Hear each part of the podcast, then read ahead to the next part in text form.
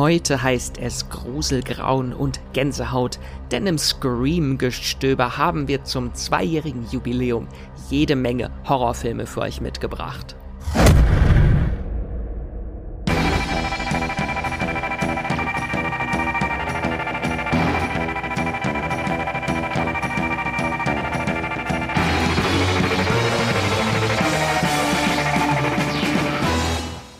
Hallo und herzlich willkommen zu Streamgestöber, dem Moviepilot Podcast für Serien und Filme, die es bei all den Streamingdiensten zu entdecken gibt. Und heute gibt es etwas zu feiern, denn wir feiern mit euch zwei Jahre Streamgestöber. Kaum zu glauben, so lange ist es schon her, seit wir gestartet sind. Letztes Jahr gab es zum Jubiläum viele persönliche Serienempfehlungen und heute gibt es als Geschenk für euch jede Menge Filmtipps im Halloween Scream Gestöber Dafür haben alle RedakteurInnen von Moviepilot ihre persönlichen Horrorfilm-Tipps mitgebracht, mit denen es sich zu Halloween hervorragend gruseln lässt. Bevor es aber gleich mit dem Scream-Gestöber losgeht, noch ein kleiner Hinweis in eigener Sache und zwar haben wir eine spannende Kooperation mit Magenta TV, dem TV- und Streaming-Angebot der Telekom, gestartet.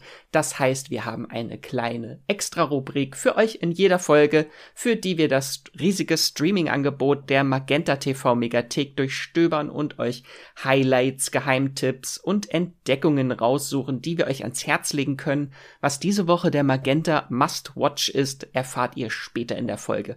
Und hier schon mal ein herzliches Dankeschön an Magenta TV und jetzt stürzen wir uns erstmal ins Hauptthema und ich wünsche euch frohes Gruseln im Scream-Gestöber.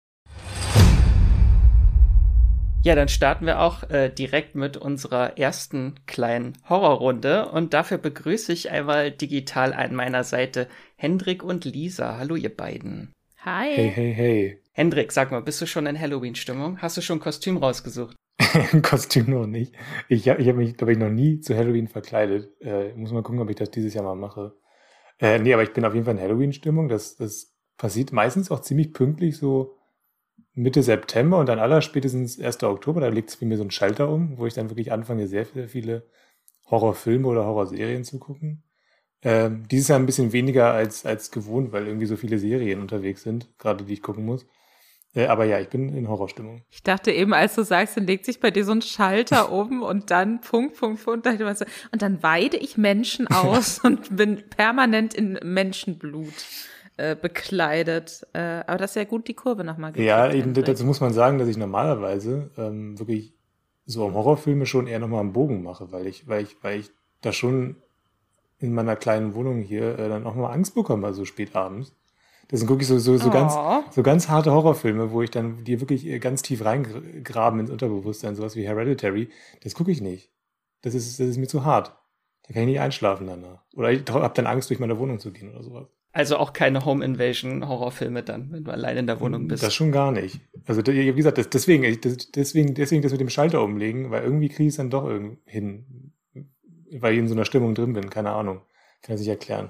Lisa, hast du denn irgendwie ein Ritual zu Halloween? Machst du da mal irgendwas Besonderes oder? Äh, ich muss sagen, ich war mal auf einer ganz hervorragenden Halloween-Geburtstagsfeier wo sich dann wirklich alle auch so mega aufwendig verkleidet hatten. Ne? Und dann hat mir eine Freundin so eine Fake-Narbe ins Gesicht geschminkt und sah hervorragend aus. Und das hat mir sehr, sehr gut gefallen. Ähm, das war aber tatsächlich das einzige Mal, dass ich so richtig auf einer Halloween-Party war nach meiner Kindheit. Also ich nutze das ganz gerne, dass dann gefühlt irgendwie auch mehr Horrorfilme zu streamen sind.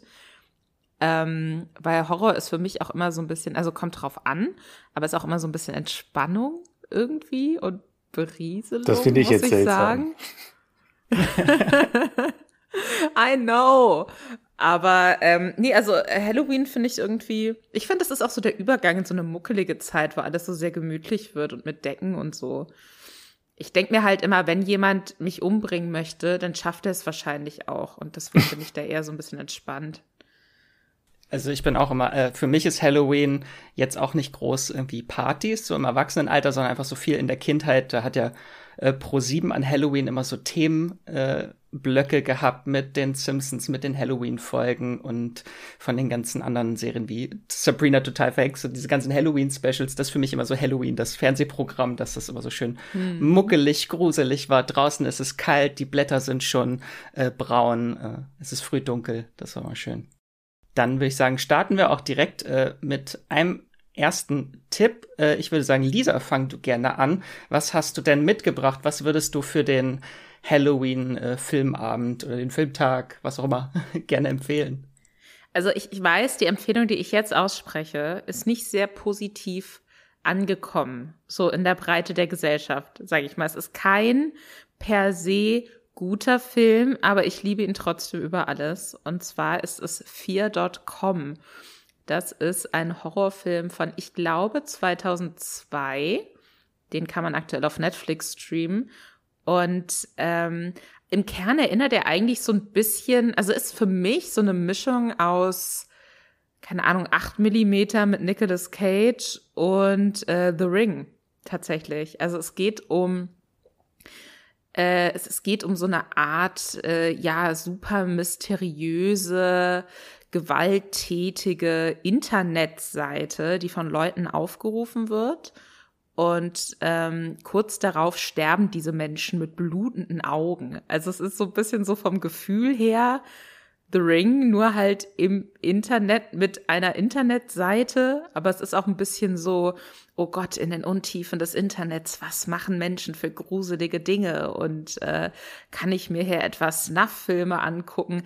Es ist auch so ein bisschen, weiß ich nicht, so eine Anfang 2000er Variante des ähm, Darknets, würde ich sagen. Und äh, ja, schlussendlich geht es im Film darum, dass ein äh, ja Ermittler versucht herauszufinden, was da eigentlich los ist mit dieser Seite und äh, warum Menschen sterben. Und äh, ich glaube, im Trailer fällt der für mich ein bisschen legendäre Satz, äh, ist jetzt, also ich habe das Orgi englische Original jetzt gerade nicht im Kopf, aber sowas in Richtung, um den Mörder zu finden, muss er zum Opfer werden. Das heißt, er muss dann auch auf diese trashige äh, Horror-Website gehen und dann irgendwie so dramatisch Enter drücken und auch bei diesem tödlichen Spiel mitmachen, was sich dann offenbart. Es ist, äh, es ist fantastisch. Es ist für mich so absolut Nostalgie, Trash. Äh, es ist nicht richtig krass gruselig, aber es, es ist horrormäßig genug, als dass es sehr unterhaltsam ist. Ich konnte mich überhaupt nicht an den Film erinnern. Ich weiß, ich habe ihn irgendwann mal äh, als Jugendlicher gesehen, irgendwo im Nachtprogramm bei irgendeinem TV-Sender. Ich habe gar nichts mehr von diesem Film irgendwie im Kopf gehabt. Ich weiß noch ganz genau, wo ich weiß, ich den Film das erste Mal gesehen habe. Da habe ich äh, bei einer Freundin übernachtet und da hatten wir oft so das Ding, dass wir dann das komplette Wochenende nur vom Fernseher abgehangen haben, weil die hatte halt so ein ähm, Nintendo 64 und äh, ihr großer Bruder und äh, ihr Vater waren große Horrorfilmfans. Das heißt, sie hatten auch so einen Schrank voller Horror-DVDs.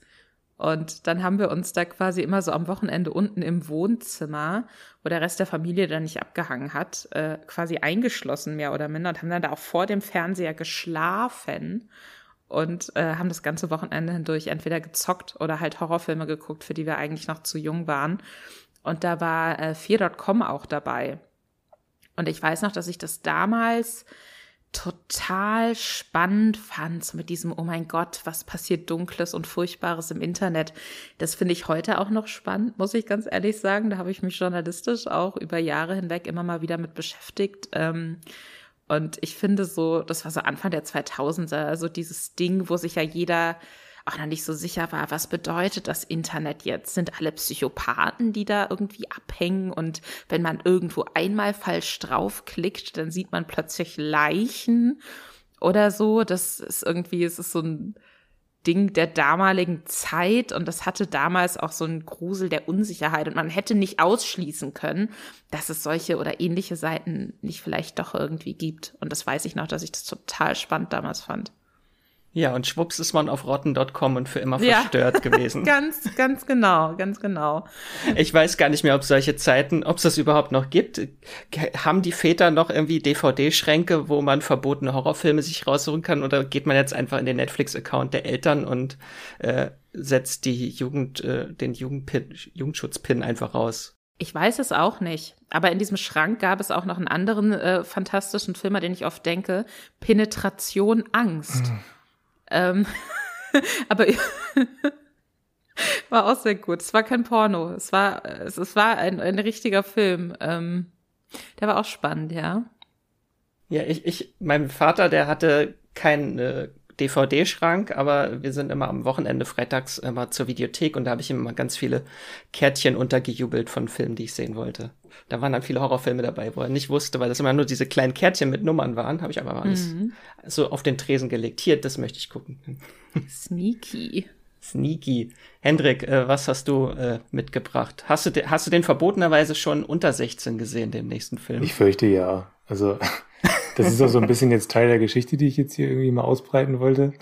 nee, also es ist, ich, ich, es ist jetzt kein Geheimtipp, ähm, den ich hier mitgebracht habe, sondern das ist ähm, halt Scream, also der ähm, 90er Jahre Slasher schlechthin und vielleicht auch, ich glaube, der Slasher der Millennials irgendwie, ich glaube, ich bin halt mit dem aufgewachsen. Das ist der erste Horrorfilm, den ich gesehen habe, zumindest bewusst. Äh, nee, wahrscheinlich wirklich der erste, den ich gesehen habe, also den habe ich mit zwölf gesehen, äh, was für mich viel zu früh war und das hat auch so ein bisschen was mit einem auch mit einem Schrank zu tun tatsächlich, weil da lagen immer so bei meinen Eltern ähm, so aufgenommene VHS-Kassetten halt drin und ähm, einer von denen war halt Scream, der andere war ähm, Ich weiß, was du letzten Sommer getan hast und irgendwann ähm, waren dann meine Geschwister und ich ähm, äh, waren alle alleine zu Hause und haben dann einfach mal gesagt, okay, ich glaube, meine Schwester hatte den sogar schon gesehen, die ist zwei Jahre älter als ich. Hat sie gesagt, jetzt gucken wir uns den mal gemeinsam an. Und da war doch irgendwie schon von Anfang an klar, das wird jetzt eine düstere Erfahrung. Also wir sind da schon mit so, mit so Adrenalin dann irgendwie drangegangen. Wir wussten, das wird eine gruselige Angelegenheit für uns und trotzdem haben wir es gemacht.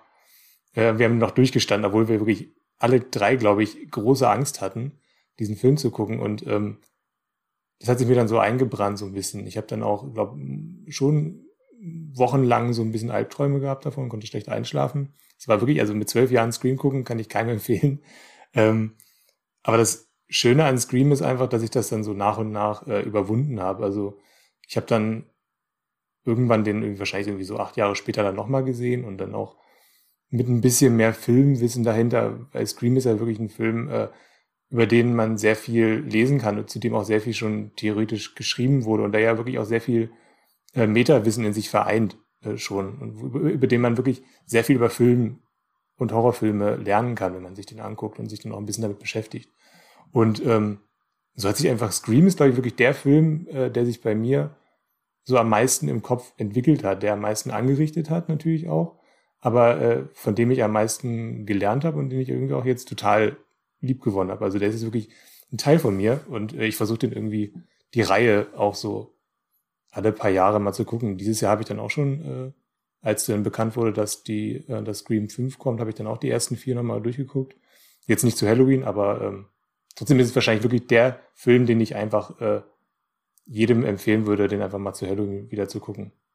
Einfach auch, weil da eine gruselige Maske drin ist, die man dann, von, von der man sich inspirieren lassen kann, die dann auch zu tragen an Halloween falls jetzt irgendjemand äh, noch nie, tatsächlich, es soll vielleicht äh, vorkommen, dass es Menschen gibt, die noch nie was von Scream gehört haben. Vielleicht willst du einmal ganz kurz zusammenfassen, worum es geht in dem Film. Ich vergessen, ne? Ja, genau. Also darum geht's. Ähm, es geht um ein, eine Kleinstadt, Woodsboro, äh, in der ähm, Cindy, äh, Sydney ähm, Prescott ähm, lebt und äh, sie ist die Tochter von einer Frau, die, äh, glaube ich, auch ermordet wurde und ähm, in dieser Kleinstadt äh, wütet dann irgendwann auch ein, so ein maskierter Killer und äh, tötet nacheinander Teenager und ähm, genau, und es, die Figuren, die in diesem Film leben, sind sich sehr bewusst, dass es schon mal Slasher gab im Kino. Also sie ähm, kennen die Regeln von Horrorfilmen. Das ist im Grunde das Wichtigste, was man über Scream wissen muss.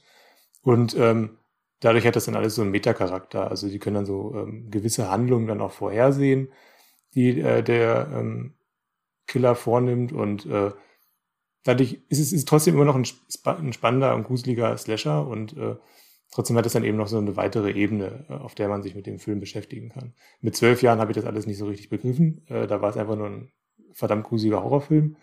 Und äh, so also mit äh, 22 und jetzt 32 äh, kann man dann noch ein bisschen mehr mitnehmen aus diesem Film. Ja, das Große, was den Film so mit so ausgemacht hat, ist auch dieses Who Done It äh, Mystery, wer ist der Mörder hinter der Maske, das trägt sich also durch die ganze Reihe immer. Der Killer sieht immer gleich aus, aber hinter der Maske steckt immer jemand anderes.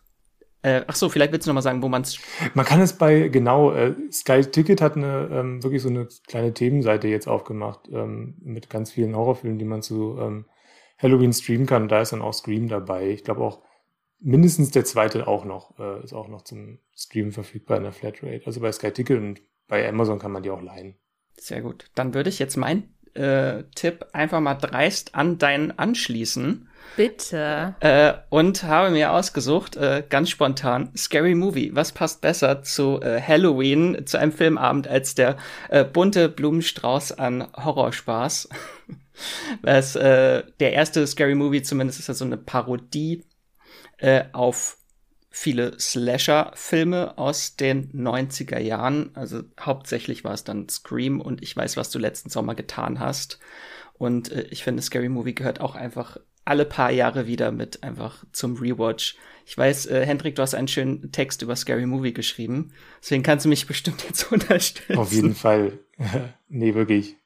Jedes Jahr äh, Scary Movie. Den gucke ich jedes Jahr. Also das auf jeden Fall. Genau, und da passiert nämlich halt auch sowas wie dir eben, als du kurz über die Handlung von Scream gesprochen hast, dass man auch einfach äh, Cindy und Sydney verwechselt. Mhm. Ich bin da auch so, ich liebe auch Scary Movie. Ich muss sagen, ich glaube, am meisten habe ich den dritten Teil tatsächlich davon gesehen. Aber ich weiß auch noch, dass ich den ersten Teil mal geguckt habe bei meiner Großmutter und sie wollte, weil sie zum Chor singen gehen wollte und dann hat sie sich, hatte sie Kopfschmerzen und hat sich dann doch neben mich gesetzt und dann mussten wir diese äh, Sexszenen im ersten äh, Scary Movie gemeinsam auf der Couch angucken. Das ist schön. Ich weiß gar nicht mehr, wann ich den geguckt habe. Ich glaube, da war ich zwölf das erste Mal, als ich den gesehen habe. Und ich hatte Scream auch gar nicht äh, gesehen. Den habe ich viel, viel später erst gesehen. Äh, mein erster Scream-Film, den ich gesehen habe, war tatsächlich Scream 2. Den hatte mein Bruder auf DVD.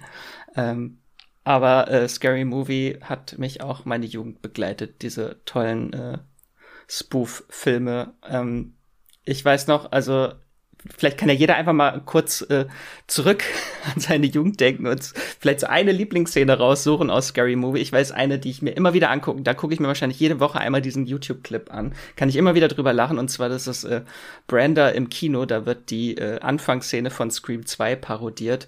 Äh, und sie sitzt, Brenda sitzt im Kino und guckt äh, Shakespeare in Love. Äh, und sie repräsentiert einfach alles, was im Kino nerven kann an äh, Personen. Sie äh, telefoniert laut im Kino. Ist mir auch schon passiert, dass Leute im Kino telefoniert haben und darüber geredet haben, dass der Film nicht gruselig ist. Sie filmt heimlich mit und sie redet einfach die ganze Zeit, schreit kreischt äh, bei allem mit äh, und das ist äh, herrlich, diese Szene. Könnt ihr euch noch dran erinnern? Ja, ja, ich, ich, ich, ich weiß nicht, ich, ich habe die jetzt auch geguckt, äh, die Szene, und da fand ich sie eher so ein bisschen erschütternd, ehrlich gesagt, weil, weil, weil sie irgendwie jetzt, das wirkte so extrem zynisch plötzlich, irgendwie mit, mit, mit allem, was irgendwie gerade in den USA passiert ist, dass ein weißes Publikum eine schwarze Frau im Kino tötet, weil sie nervt. Also das fand ich so, ah, naja. So rumgesehen war das jetzt ein schlechtes Beispiel. Ja. Hast du noch ein besseres? Nee, ich meine, trotzdem ist die Szene ja irgendwie, ist ja eine schöne Szene. Also nicht schön, aber es ist trotzdem eine, eine typische Scary Movie Szene, würde ich sagen. Nee, also meine, also ich habe den auch zuletzt erst äh, vor ein paar Tagen habe ich den ersten Teil gesehen und die Szene, bei der ich ziemlich überraschend irgendwie am meisten lachen musste, war ähm, die ähm, auf dem Polizeirevier, wenn der eine komische, übergriffige Kommissar Cindy ähm, diese Bilder von sich zeigt äh, sind das ja so komische, so Halbnacktfotos, so, wo er so rumpost. Und ähm, sie soll dann irgendwie sagen, also er tut halt so, als würde er so Beweisfotos zeigen. Sie muss dann da irgendwie sagen, was sie daraus äh, zieht, ob sie da irgendwas erkennt. Und sie, sie reagiert halt so, so wahnsinnig ernst darauf. Also wir sehen dann immer nur, wie er diese komischen Badehosenfotos zeigt. Und sie guckt aber genauso darauf, wie eine Zeugin drauf guckt, die da irgendwie ähm, was erkennen soll. Ich fand das wahnsinnig witzig, diesen Kontrast. Es ist auch einfach so eine typische Anna äh, Ferris-Szene, also diese, diese, dieser trockene Humor von ihr, wo sie einfach nur so eine normale Person in einem komplett äh, irrsinnigen Umfeld ist. Also das war so meine Lieblingsszene, aber wahrscheinlich habe ich noch ganz viele andere. Wenn du Polizeistation sagst, denke ich immer an die Szene. Ich weiß jetzt nicht, war das Scary Movie 3 oder 4 zurück, wo das äh, Opfer aus The Grudge äh, dann die Frau ohne, ohne Unterkiefer dort arbeitet und mhm. äh, tackern muss. Ja. Ich glaube, das ist der Dreier. Da haben sie ja auch Ring irgendwie krass verarscht. Ich glaube, das, ja. äh, da gibt's nämlich auch diese äh, Duschszene von äh, Cindy, der dann diese, diese Hand irgendwie auch hinten aus dem Kopf rauskommt und die dann so die Seife hält und so.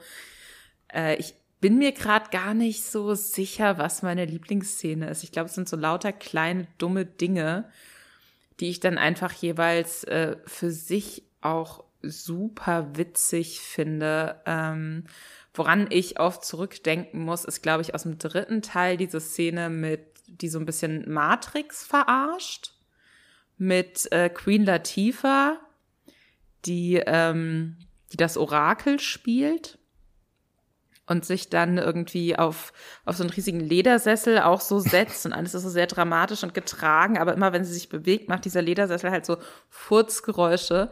Und ich würde jetzt nicht per se sagen, dass ich Furzwitze unfassbar witzig finde, aber das kommt halt wirklich, das ist in dem Moment irgendwie so dämlich und gleichzeitig aber auch ähm, weil die Figur Cindy so komplett außer sich ist, macht das das nochmal so zusätzlich albern. Das ist äh, an, an diese Szene muss ich des Öfteren denken. Ansonsten liebe ich aber tatsächlich Brenda auch einfach als Charakter. Die finde ich immer gut in jeder Szene. Immer in allen Filmen und äh, für mich auch großes Highlight aus dem dritten Teil der, der Hut der einen Polizisten, der von Szene zu Szene größer wird. Mhm.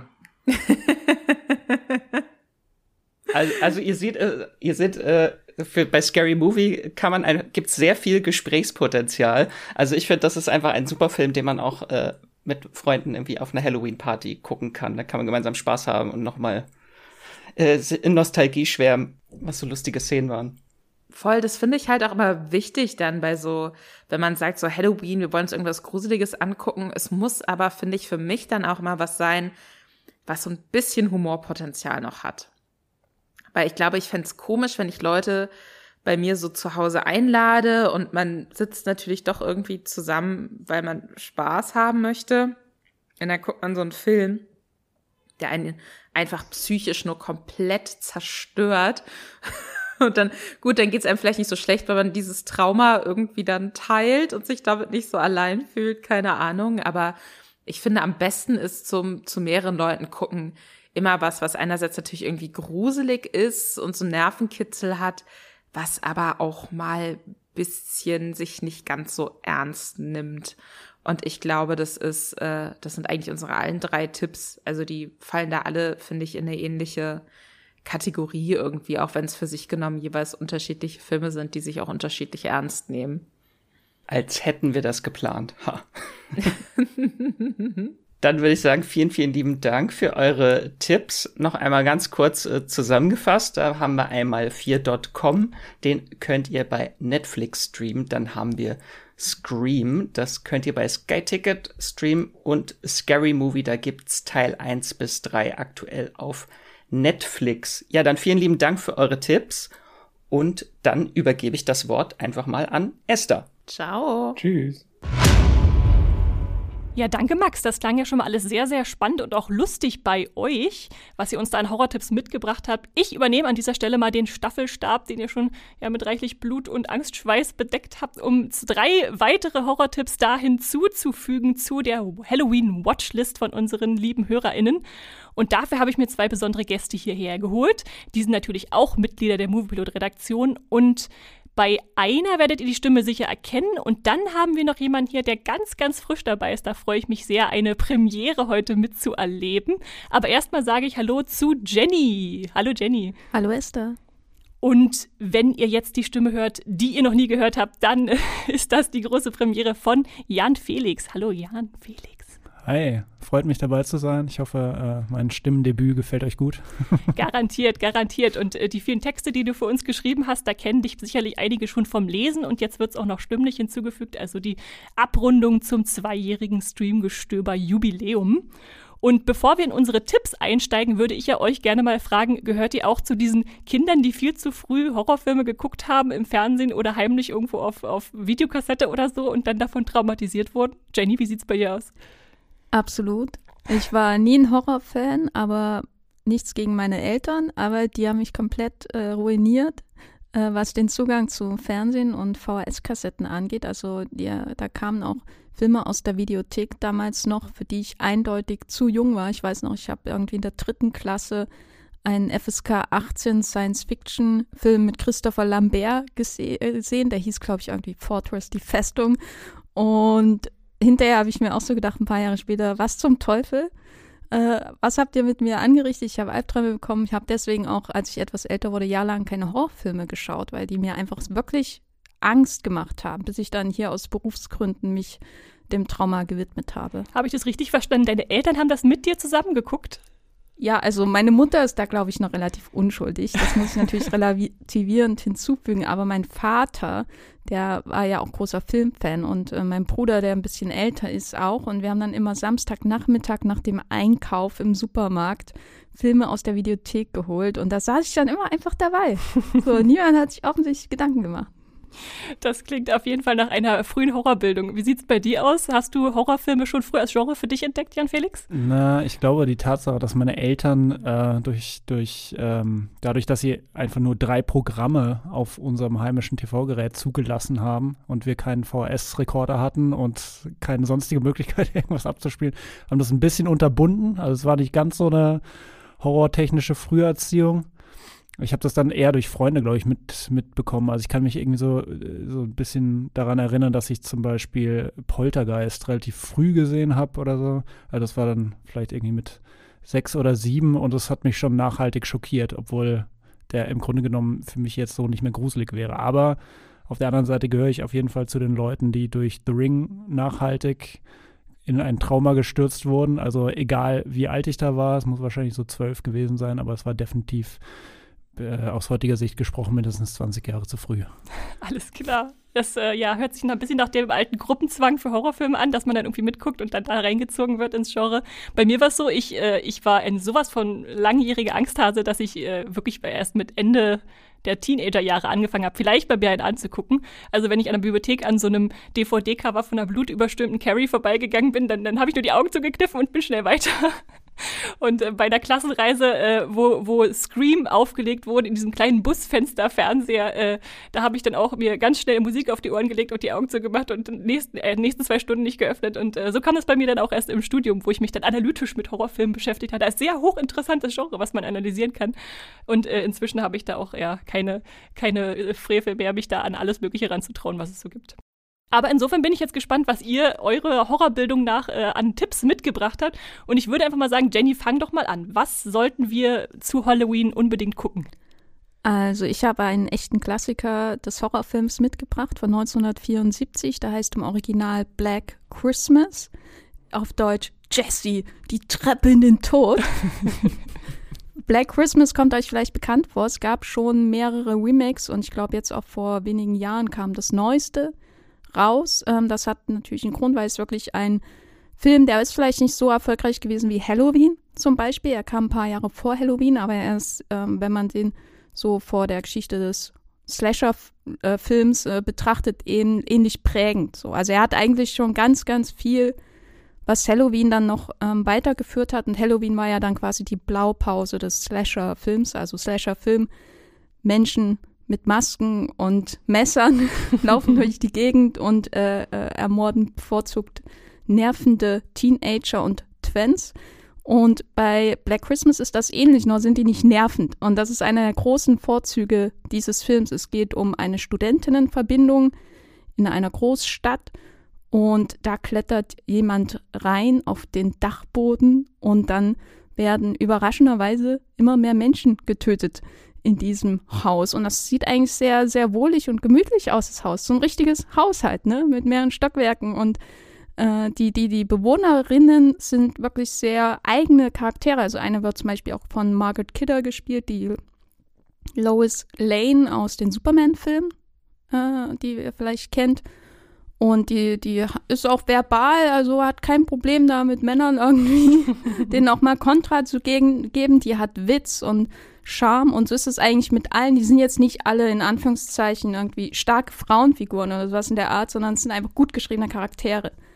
Und das merkt man bei dem Film. Die sind alle sehr eigene Charaktere und ähm, sobald dann das Morden beginnt, ist man traurig, dass oh. die sterben. Äh, und äh, das zeichnet den Film aus und der ist einfach unglaublich spannend. Also er hat doch so Point-of-View-Einstellungen, das heißt, man hat die Perspektive des Killers äh, und sieht dann, wie man durch das Haus schleicht und schleicht mit ihm mit. Mit Messer Oh. in der Hand. Genau, und das ist so gruselig und so. Also der hat auch wirklich nichts davon verloren von, seit 1974, Black Christmas. Also ich finde den richtig, richtig toll. Und der streamt bei Plex. Und Plex ist nicht Netflix, Amazon ist nicht ganz so bekannt. Aber dafür ist es kostenlos. Äh, Hat angeblich Werbeunterbrechungen, aber ich habe äh, mir das heute mal angespielt und in der Stunde, die ich abgespielt habe, während der Arbeit, äh, wurde mir keine Werbeeinspielung äh, gezeigt. Der ist da, aber allerdings, das ist, muss ich sagen, als Einschränkung erst äh, nur in OV, also in der englischen Originalfassung. Aber der ist richtig, richtig gut. Schaut Black, Black Christmas. Jesse, die Treppe in den Tod. Ja, den Streamingdienst kannte ich vorher auch gar nicht so, aber habe dann gleich mal geguckt. Plex.tv findet man dann ganz schnell und da gibt es ja auch eine ganze Sammlung an Filmen, die man sich da mal angucken kann. Also das ist ein guter Tipp, hier mal im Streamgestöber ein bisschen anderswo zu streamen und zu stöbern. Kennst du den, Jan Felix, den Film? Äh, nee, tatsächlich nicht. Also ich habe äh, hab ihn nie gesehen. Ich habe davon gehört, dass er eben gerade Sachen wie Halloween irgendwie maßgeblich beeinflusst haben soll und quasi irgendwie so ein, so ein äh, also eigentlich einer der Slasher-Pioniere ähm, überhaupt darstellt. Aber vielleicht werde ich dann auch mal bei Plex vorbeischauen. Also ich kann ihn auch empfehlen. Ich habe ihn nämlich dann auch, als das Remake kam, äh, mir dann angeguckt, weil ich natürlich wissen wollte, worauf das basiert. Und natürlich ist der Originalfilm deutlich, deutlich besser als das, was jetzt vor zwei Jahren oder so kam. Also guckt euch da lieber den an. Ja, dann gehen wir weiter zu etwas jüngeren, einem Horrorfilm etwas jüngeren Datums, äh, damit wir hier auch ein volles Spektrum an Grusel ab abdecken. Und da hat Jan Felix uns was mitgebracht. Genau, ähm, ich habe äh, Apostle, äh, eine Netflix-Produktion von 2018 dabei. Ähm, und in erster Linie auch deswegen, weil mich der Film sehr überrascht hat. So, also ich, ich hatte irgendwie nicht so wahnsinnig viel davon erwartet, so auch irgendwie dann so für Netflix produziert. Ich war einfach so ein bisschen so, ja, das ist vielleicht irgendwie ganz mm, mittel, mittelmäßige Unterhaltungskost, so, aber ähm, dann hat mich der Film dann doch sehr beeindruckt. Äh, der stammt von Gareth Evans, der eigentlich eher für, für was ganz anderes bekannt ist, nämlich eigentlich für, für ähm, durch, gut durchchoreografierte Actionfilme à la äh, The Raid und The Raid 2.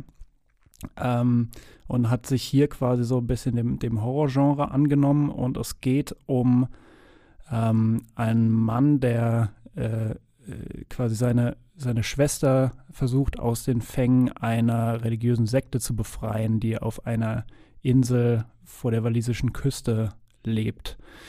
Und ähm, das spielt Anfang des 20. Jahrhunderts und er versucht eben auf diese Insel zu kommen. Das klappt auch alles und dann lernt er quasi diesen Kult irgendwie kennen, der da nach ganz äh, grundlegenden, ganz, ganz bodenständigen Kriterien lebt. Also alles sehr einfach. Ja, ein bisschen so an, an das Klischee der, der Amish People vielleicht so ein bisschen heutzutage ist. Ähm, und es ist einfach ein unglaublich äh, Film war für mich unglaublich stimmungsvoll. So, er sieht erstmal super aus, hat irgendwie so große Weitwinkeloptik, er ist irgendwie sehr schön ausgestattet und er zieht einen richtig in dieses, dieses Periodische irgendwie rein. So, er erzählt einfach diese, diese, ähm, diese Zeit sehr gut. So.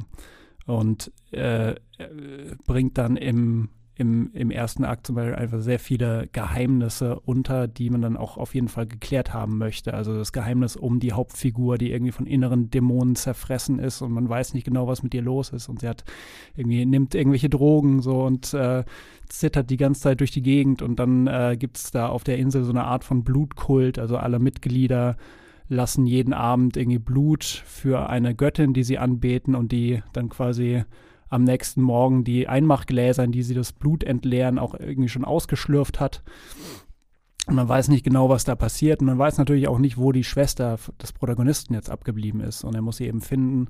Ähm, und genau, äh, Michael Sheen spielt da einen äh, ganz tollen, wenn man das so sagen kann, Sektenanführer. Also irgendwie sehr äh, kriegt das sehr gut hin, da so zwischen charismatisch und bedrohlich und verzweifelt da alles mit reinzupacken. Ähm, und ich glaube generell ist das, also für mich funktioniert so Period Horror einfach super. Also es ist so ich glaube, wenn irgendwas subtil ist, so, also wenn, wenn irgendwas auch gerade nicht dargestellt wird, so Paranormal Activity oder sowas, sondern das ist mir, da, das funktioniert für mich einfach nicht. Aber sobald es irgendwie so, okay, hier wurde ein Haus auf einem Indianerfriedhof gebaut, so, dann holt mich das absolut ab. Und insofern ist, ähm, ja, Apostel für mich super. Ich glaube, die Aus Auflösung des Ganzen wird, da, da werden sich die Geister scheiden, so. Aber ähm, wer das mag, wer zum Beispiel auch irgendwie ältere Filme wie jetzt The Wicker Man, also der, Nicht die Nicolas Cage-Verfilmung. genau. Äh, genießt, ähm, für die dürfte es äh, ins Schwarze treffen. Mhm, mh. Das finde ich einen guten Vergleich, Wickerman, ja. Ich habe in, in, Erinnerung, in Erinnerung, dass der ein bisschen also dass er sehr grafisch ist, so was, was auch Gewalt angeht, oder ist das falsch? Ähm, ja, schon. Also vielleicht nicht so grafisch, wie man es von Gareth Evans jetzt erwarten würde, so, aber er hat auf jeden Fall seine Gewaltspitzen. Ähm, wo dann äh, sehr schön irgendwie dann auch mit der Ausstattung gespielt wird. Also es, es gibt äh, auch so ein paar Bilder, die sich mir da eingebrannt haben. So, ich denke an einen bestimmten Baum. Ja. und sowas. Äh, ja, ja. Und natürlich äh, sollte man vielleicht auch Dan Stevens hervorheben, weil ich weiß, dass Jenny genau. nickt schon, äh, sie auch ein großer Dan Stevens-Fan ist, wie ich. Hast du den gesehen, Jenny, den Film? Ja. Mochtest du ihn? Nö. Aber Dan Stevens und ähm, Michael Sheen äh, sind super an dem Film. ja. ja. Genau, und das ist bei Netflix, hast du gesagt. Genau, also jederzeit ja. verfügbar. Ähm, er ist ein bisschen länger als gewöhnliche Horrorfilme. Also der Durchschnitt ist ja meistens so anderthalb Stunden und der geht jetzt äh, zwei Stunden und zehn Minuten, wenn ich richtig nachgeguckt habe. Mhm. Aber da, ich glaube, der kann das gut entfalten in diesem Historien-Epos-Horror, äh, äh, das da mit einen mitzunehmen. Ja. Ich habe da auch ganz gute Erinnerungen dran. Ja. Dann bringe ich jetzt noch meinen äh, Horrortipp mit ein. Ich habe was aus den 80ern mitgebracht. Äh, und zwar ähm, etwas Italienisches. Äh, und zwar Dämonen von Lamberto Bravo. Den habe ich gerade jetzt äh, erst entdeckt von äh, äh, ihm, weil ich den mal nachholen wollte, weil der stand immer auf der Liste. Und ja, ich dachte, ja, Lam Lamberto Brava, diese Filme, die sollte man mal gucken. Und dann kamen sie zu Netflix. Und äh, vielleicht einfach kurz, um vorher Verwirrungen vorzubeugen. Es gibt ja diese, diese Sache, dass es da zwei Dämonenfilme gibt, nämlich Dämonen und Dämonen 2. Und Dämonen 2 ist der erste Film und Dämonen der zweite Film in dieser Reihe. Ich weiß nicht, was die Deutschen da getrieben hat, äh, die Benennung so äh, anzukurbeln, aber so ist es jetzt. Äh, also wenn ihr die in der richtigen Reihenfolge gucken wollt, dann guckt erst äh, den Dämonen 2 und dann Dämonen. Ich empfehle hier hingegen den zweiten Film, obwohl ich beide super finde. Ähm, und wir äh, steigen da in ein Hochhaus ein, da äh, ist es Nacht, Leute wohnen da in so einem Wohnblock, äh, viele Etagen und eine Gruppe von jungen Leuten feiert Geburtstag äh, von einer gewissen Sally. Sally ist aber gar nicht so in Feierlaune, sondern zieht sich dann eher in so ein Nebenzimmer zurück, weil sie irgendwie mit ihrem Aussehen nicht zufrieden ist und äh, guckt dann lieber mal, was im Fernsehen läuft. Und da ist dann so eine Dokumentation einerseits zu einem großen Kinomassaker, Anspielung auf den ersten Teil, ähm, und einen Film über vier Leute, die aufbrechen und einen Dämon erwecken. Und wie es der Zufall will, ist dieser erweckte Dämon dann auf einmal auch in diesem Haus äh, vorhanden. Man weiß nicht so richtig warum und ist auch völlig egal warum. Äh, das Schöne ist dann einfach, dass dann ein pures Chaos ausbricht, als dann ähm, die Leute sich nach und nach selbst in Dämonen verwandeln. Äh, es geht los mit dem Geburtstagskind und äh, ja, was, was da so passiert in diesem Haus, ist wirklich stirbt langsam auf Horrorebene. die sind da eingeschlossen, kommen da nicht raus und äh, fallen dann gegenseitig übereinander her, sei es nun im Fitnesscenter oder äh, sei es eine Schwangere, die da versucht zu entkommen. Das ist einfach großer Spaß, dazu zu gucken. Und ähm, was mir am meisten Spaß an diesem Film macht, sind die wunderbaren handgemachten Effekte. Ich weiß nicht, habt ihr, habt ihr die Filme gesehen? Jenny bestimmt, oder? Nee, nicht? Nein, kenne ich nicht. Oh, das ist äh, sehr spannend. Das ist nämlich einfach, weil der 80er-Horror da so ist, da sind die äh, Computereffekte noch nicht angekommen. Das heißt, es ist alles wunderschön handgemacht und man sieht es natürlich ein bisschen, aber es ist trotzdem so widerlich abschreckend und doch so schön.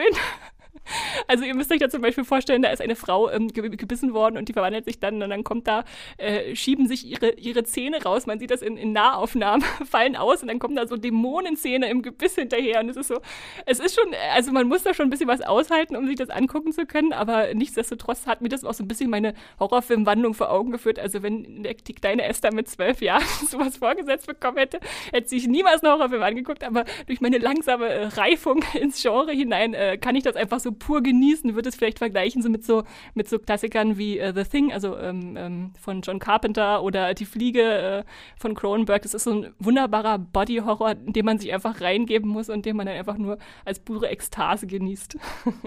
ja, klingt super. Also The Thing habe ich gerade so in der Hinsicht mit den praktischen Effekten irgendwie extrem genossen. So. Das, also da Ja, ja.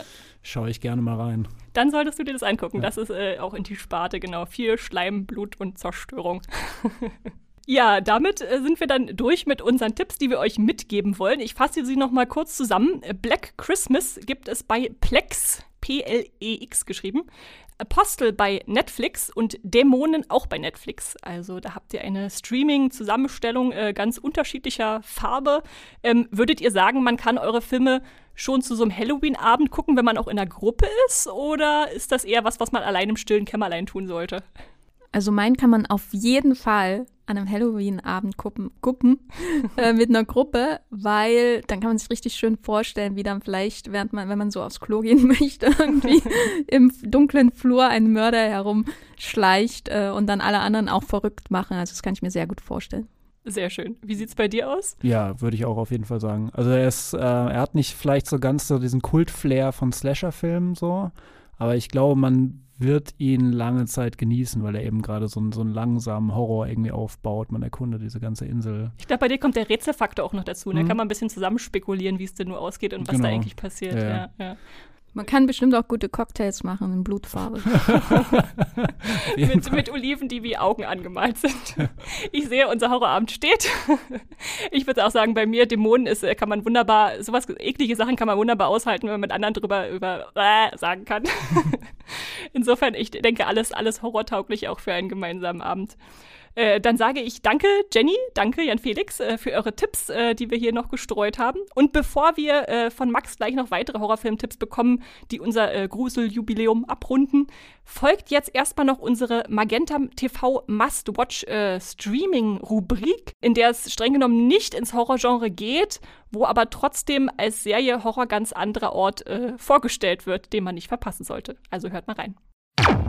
Willkommen zu unserer kleinen feinen Streamgestöber-Rubrik Magenta TV Must Watch, wo wir für euch die Megathek von Magenta TV durchforstet haben. Und da hat Esther heute eine ganz besondere Serienentdeckung mitgebracht, über die wir schon länger mal sprechen wollten.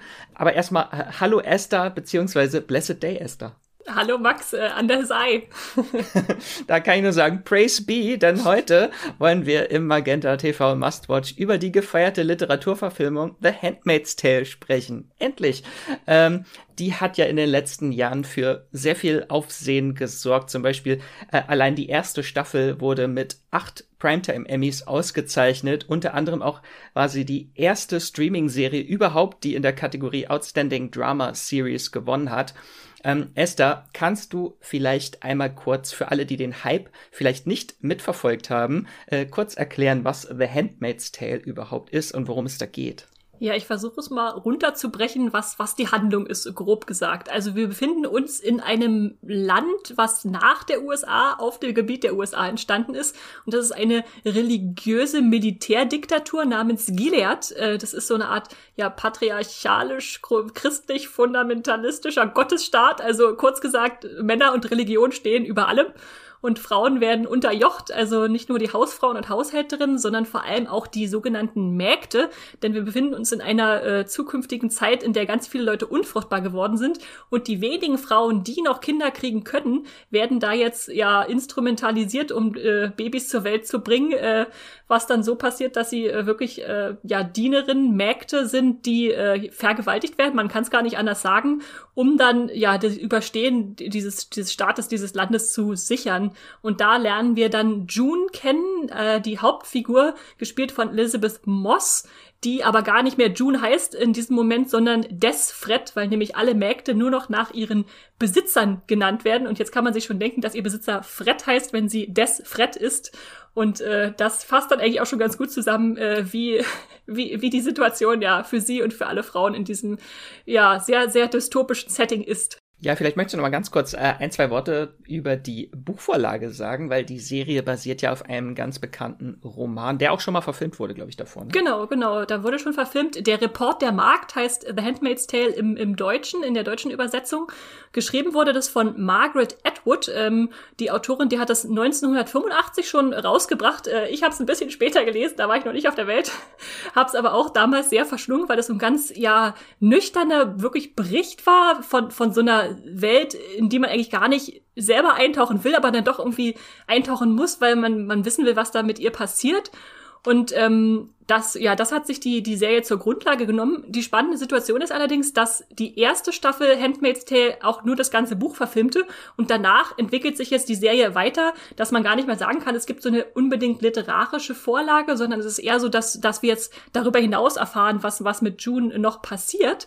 Und spannenderweise ist jetzt 2019 dann noch mal ein zweites Buch von Margaret Atwood, die jetzt auch schon über 80 ist, äh, rausgebracht worden. Das heißt äh, The Testaments oder im Deutschen Die Zeuginnen, was viele, viele Jahre später daran anknüpft. Und deshalb sind wir jetzt in der spannenden Situation, dass die Serie The Handmaid's Tale im Prinzip diese Lücke füllt, die da noch äh, eine relativ Leerstelle ist äh, des Unbekannten. Und das ist da sehr spannend, dann wieder diese Medien so verwoben sind, um, um einen großen Erzählbogenstrang aufzumachen. Also das ist klasse. Da bin ich auch sehr gespannt. Ich habe die Zeugin nämlich gelesen. Die Hälfte bisher, ich habe es noch nicht ganz durch. Äh, ja. Aber das ist halt schon, werden schon einige Schicksale vorweggenommen von Hauptfiguren aus der Serie. Bin ich sehr gespannt, was die Serie dann damit macht.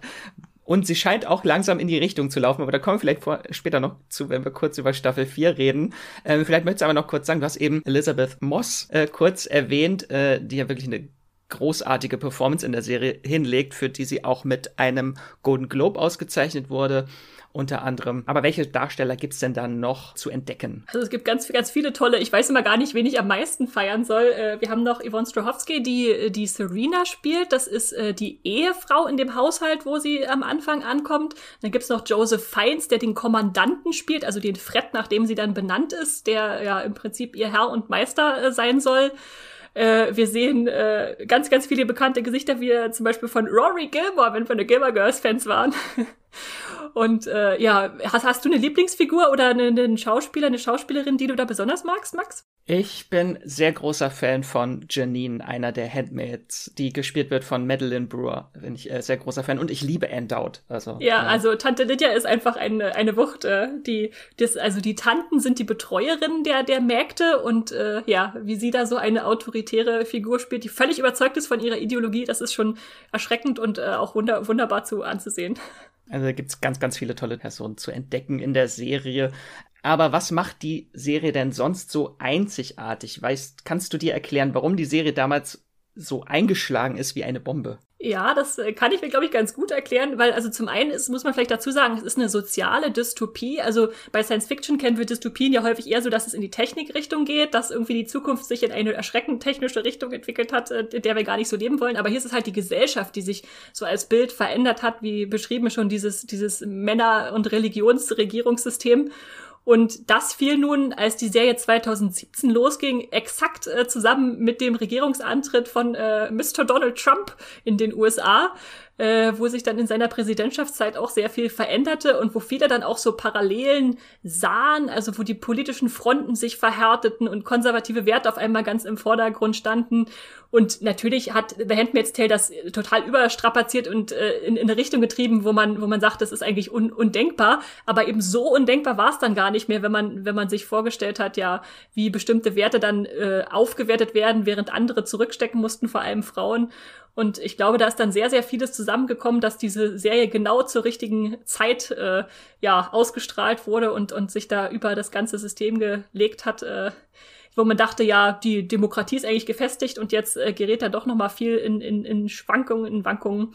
Und zwar ist es eine Dystopie, aber sie spiegelt dann trotzdem doch schon in manchen Facetten sehr erschreckend unsere Welt wieder. Ja, und ich glaube, was auch natürlich Elizabeth Moss natürlich als große Hauptdarstellerin, die trägt die ganze Serie wirklich eine Wucht, was dann auch mit zu dem Erfolg geholfen hat. Und ich glaube, es ist auch einfach so die Bildsprache und die Inszenierung der Serie. Vor allem in der ersten Staffel ist sie sehr klaustrophobisch. Also ich habe mich echt selten so schlecht gefühlt beim Schauen einer Serie wie äh, zu Beginn von The Handmaid's Tale. Also das ist schon wirklich harter Tobak, was da passiert und nichts für zart beseitete. Ja, das stimmt schon. Ich merke aber auch immer wieder, wie mich diese Bildsprache total einfängt. Also wir, was wir da sehen, ist natürlich alles total erschreckend, aber wir haben dann halt auch wirklich diesen ikonischen Look, dass sie ganz viel so mit Farben arbeiten, also diese weißen Hüte der der der Mägde, die roten Umhänge, die sie tragen, die blauen der der Ehefrauen, die schwarzen der Kommandanten, also das alles so farbkodiert ist und dann irgendwie auch im System farblich eingegliedert wird. aber wie dann die Serie auch gleichzeitig ganz viel so mit Lichteinfall arbeitet, mit Schatten und äh, da bin ich immer ganz hin und weg, dass ich denke, was da passiert, ist schrecklich, aber wie es inszeniert wird, ist eigentlich wunderschön. und äh, das, das passt dann irgendwie dann doch ganz gut zusammen. Und äh, deswegen ist auch ein, auf jeden Fall ein Faktor, warum ich äh, immer so gefangen dann dranbleibe mit einer neuen Staffel immer wieder. Wir haben jetzt eben schon kurz gesagt, dass die Serie so zu einem richtigen Zeitpunkt gestartet ist, aber mittlerweile sind wir jetzt schon in Staffel 4. Äh, hier würde ich vielleicht einmal ganz kurz eine Spoilerwarnung aussprechen, dass wir einmal, wir sprechen nämlich einmal ganz kurz über den Verlauf der Serie, wie sie sich entwickelt und was die vierte Staffel, die ihr dann jetzt auch gucken könnt bei Magenta TV, was die anders macht, wie sich die, wohin sich die Serie entwickelt. Esther, du hast die vierte Staffel ja schon gesehen. Was würdest du sagen, macht sie so besonders? Oder ich finde, in der dritten Staffel, die Serie wurde auch im Verlauf ein bisschen repetitiv. Also das war so meine große Befürchtung, dass sich die Serie darin verliert, immer wieder äh, June versuchen, dass sie versucht auszubrechen aus diesem System, aber immer wieder zurückgeholt wird. Und es ist halt dieser ewige Kreislauf von Folter dieser Frauen, der, der ist schon sehr zermürbend. Da war so meine große Sorge, dass äh, das ewig so weitergeht. Aber zum Glück geht Staffel 4 doch dann in eine neue Richtung. Ja, um da noch mal kurz einzuhaken, also ich kann, kann verstehen, dass du es repetitiv nennst. Mich hat's nicht so sehr gestört, weil zwar wir lange in Gilead äh, verhaftet blieben, aber halt die Charaktere sich trotzdem innerhalb dieses Systems weiterentwickelt haben. Und das fand ich mir immer mit so am spannendsten zu sehen, was passiert mit jemandem, der ständig äh, ja Opfer so einer Unterdrückung ist. Verändert sich diese Person auch? Verändert sich die zum Guten oder eher zum Schlechten? Ähm, und das wird auf jeden Fall über die vier Staffeln äh, fortgesetzt, würde ich sagen. Aber was jetzt die vierte Staffel neu macht, also ohne jetzt schon zu viel zu verraten, keine Angst, ich werde jetzt nicht die gesamte vierte Staffel spoilern, ähm, ist, dass wir jetzt auch mal ein bisschen aus Gilead ausbrechen können und, sage ich mal, über den, Tellerrand, den Tellerrand dieser Diktatur schauen, weil wir jetzt zum Beispiel auch mal ähm, die Serie nach Kanada reisen lassen, was ja das nördliche Nachbarland ist von den ehemaligen USA dann da und äh, da dann auch mal so so Länderbeziehungen beleuchten. Wie was machst du, wenn du Nachbarland von der von der Diktatur bist? Du kannst da irgendwie nichts nichts äh, wirklich entgegenhalten. Du kannst ja nicht bei denen regieren, aber dann gibt es vielleicht auch Flüchtlinge, die zu dir rüberkommen. Und das ist dann noch mal eine ganz interessante gesellschaftliche Verhandlung in der Gegenüberstellung von äh, Gilead und äh, Kanada, ähm, die ich sehr sehr spannend fand, weil die dann in Staffel 4 noch mal ganz ganz groß zum Tragen kommt und da die Serie noch mal neue Pfade geht, die wir noch gar nicht so auf dem Schirm hatten bisher würdest du die vierte Staffel schon für alle empfehlen, die vorher Handmaid's Tale schon geguckt haben? Das auf jeden Fall. Also ich würde sagen, bleibt dran und äh, da zahlt sich das aus. Ich bin jetzt auch sehr gespannt, weil nämlich es natürlich auch eine fünfte Staffel geben soll, die im nächsten Jahr, also 2022 kommt. Und da will ich natürlich unbedingt sehen, was da als nächstes äh, passiert, weil abgeschlossen ist auch nach Staffel 4 The Handmaid's Tale noch lange nicht. Und äh, ich hoffe einfach mal, dass wir dann irgendwann auf einen, einen lichteren äh, Zweig, Abzweig kommen, der uns dann aus diesem dunklen Tunnel herausführt ins, ins Licht. Genau, wenn ihr jetzt äh, neugierig geworden seid, dann würde ich sagen, äh, Godspeed äh, und ihr könnt Handmaid's Tale äh, vier Staffeln an der Zahl in der Magenta TV Megathek streamen.